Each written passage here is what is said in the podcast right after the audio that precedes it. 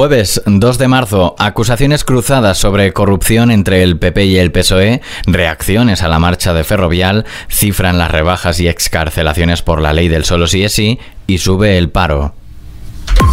ISFM Noticias con Daniel Relova.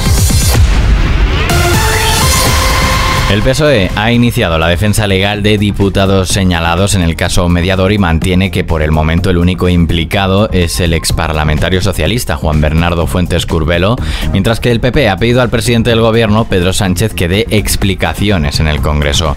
El tsunami político originado por el caso mediador continúa con acusaciones cruzadas sobre corrupción entre el PP y el PSOE. Para la ministra de Hacienda y vicesecretaria general del Partido Socialista, María Jesús Montero, existe una maniobra deliberada para tapar la corrupción del PP. Creo expresamente que hay una maniobra deliberada de intentar darle vuelo a esta situación justamente para tapar el conocimiento que vamos teniendo tan exhaustivo de lo que ha sido la corrupción utilizando los poderes del Estado del Partido Popular. En el día de hoy hemos conocido unos WhatsApp del presidente ni más ni menos que de la Audiencia Nacional sobre el número 2 de Interior durante los gobiernos de Mariano Rajoy, la Operación Kitchen, que ponen los pelos de punta. Por su parte, el coordinador general del PP, Elías Bendodo, ha acusado a Sánchez de intentar tapar el caso mediador que afirma que tiene tal dimensión que se le puede llevar por delante. Para el dirigente popular, el socialismo ha vuelto a las andadas. El socialismo ha vuelto a las andadas. Han vuelto a la corrupción y a gastarse el dinero de todos en droga y en prostitutas. Miren, yo vengo de Andalucía, como ustedes saben. En Andalucía, después de 40 años de socialismo, hemos visto de todo. Por tanto, el caso del Tito Berni a nosotros no nos sorprende. En Andalucía se produjo el mayor caso de corrupción de la historia de España, los ERE, y estaba trufado con esto. Es decir, drogas, prostitución, corrupción, festivales, comilonas y socialismo, todo junto.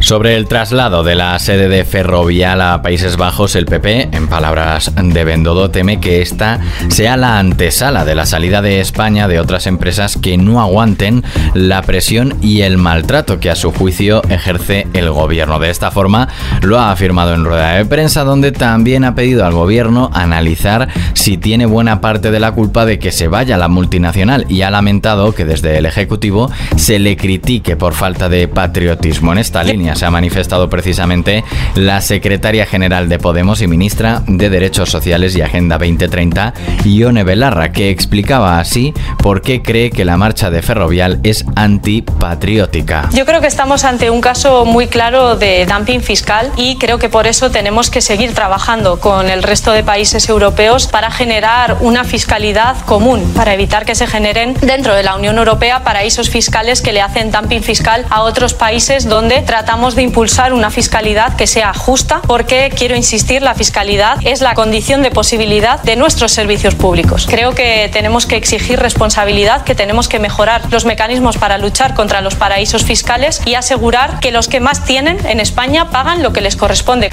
Belarra ha manifestado que presentarán una iniciativa en el Congreso de los Diputados para evitar la deslocalización de empresas que hayan recibido ayudas públicas y que si finalmente se van tengan que devolver cada uno de esos euros que han puesto los españoles para mantenerlas a flote, ha dicho.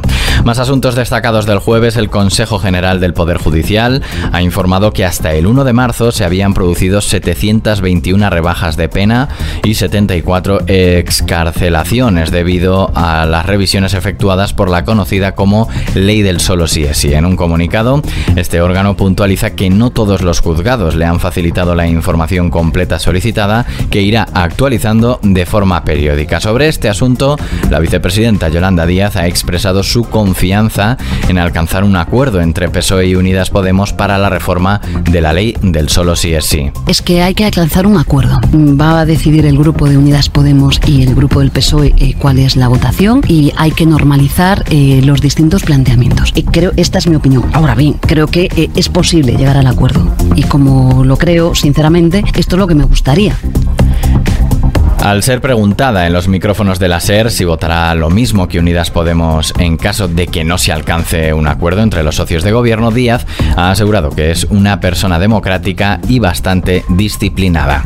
Y este 2 de marzo hemos conocido los datos de paro de febrero. El número de personas inscritas en el Servicio Público de Empleo Estatal al término del pasado mes aumentó levemente en 2.618 personas, una décima porcentual, mientras en el mismo mes de 2022 se registró una bajada de 11.394 desempleados. No obstante, el incremento de este año es inferior a la media de los últimos 15 ejercicios en los que el aumento medio del paro superaba las 35 mil personas. Terminamos con Beyoncé.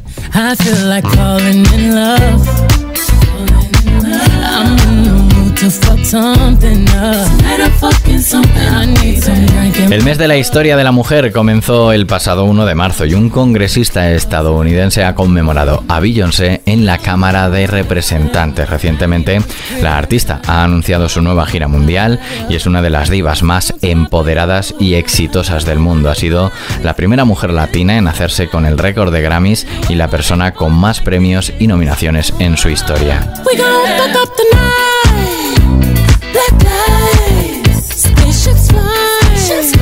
ella terminamos este podcast de XFM Noticias. Gustavo Luna ha estado en el control técnico. La música y la información actualizada siguen en XFM. Un saludo de Daniel Relova.